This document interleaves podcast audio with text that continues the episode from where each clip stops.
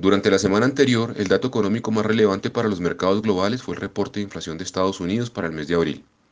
La inflación anual se ubicó en 8.3%, por debajo del 8.5% registrado el mes anterior. Sin embargo, el dato estuvo por encima de lo anticipado por el mercado. Aunque se observó una moderación en la inflación de bienes, la inflación de los servicios mantuvo la tendencia al alza, hecho que mantiene vigente la perspectiva de continuidad del proceso de normalización de la política monetaria sugerido por la Reserva Federal.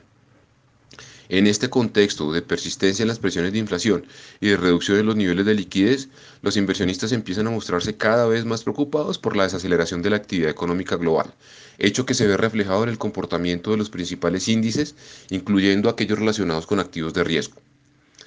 En efecto, los principales referentes de Wall Street completaron seis semanas con pérdidas, convirtiéndose en la peor racha de los últimos 10 años para el mismo periodo. Aunque el cierre de la semana anterior se observó un rebote técnico, el Dow Jones acumula una pérdida de 7.5%, el Standard Poor's de 11.5% y el Nasdaq, precisamente el referente más beneficiado con décadas de expansión de la liquidez, lidera las pérdidas con una desvalorización cercana al 17% durante este periodo. Un comportamiento similar se observa en el campo de las criptomonedas, en donde como media durante la semana anterior se observaron variaciones negativas hasta de dos dígitos.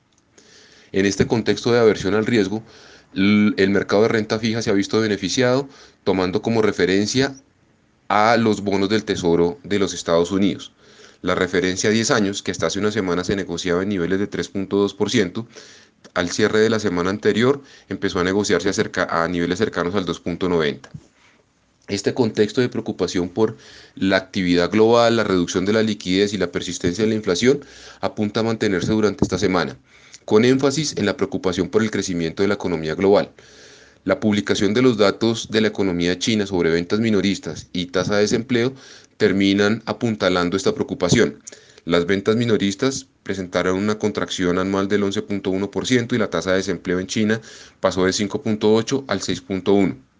En Europa, voceros del Banco Central Europeo han manifestado su preocupación por la debilidad del euro como un elemento que termina contribuyendo a la aceleración de la inflación en este contexto.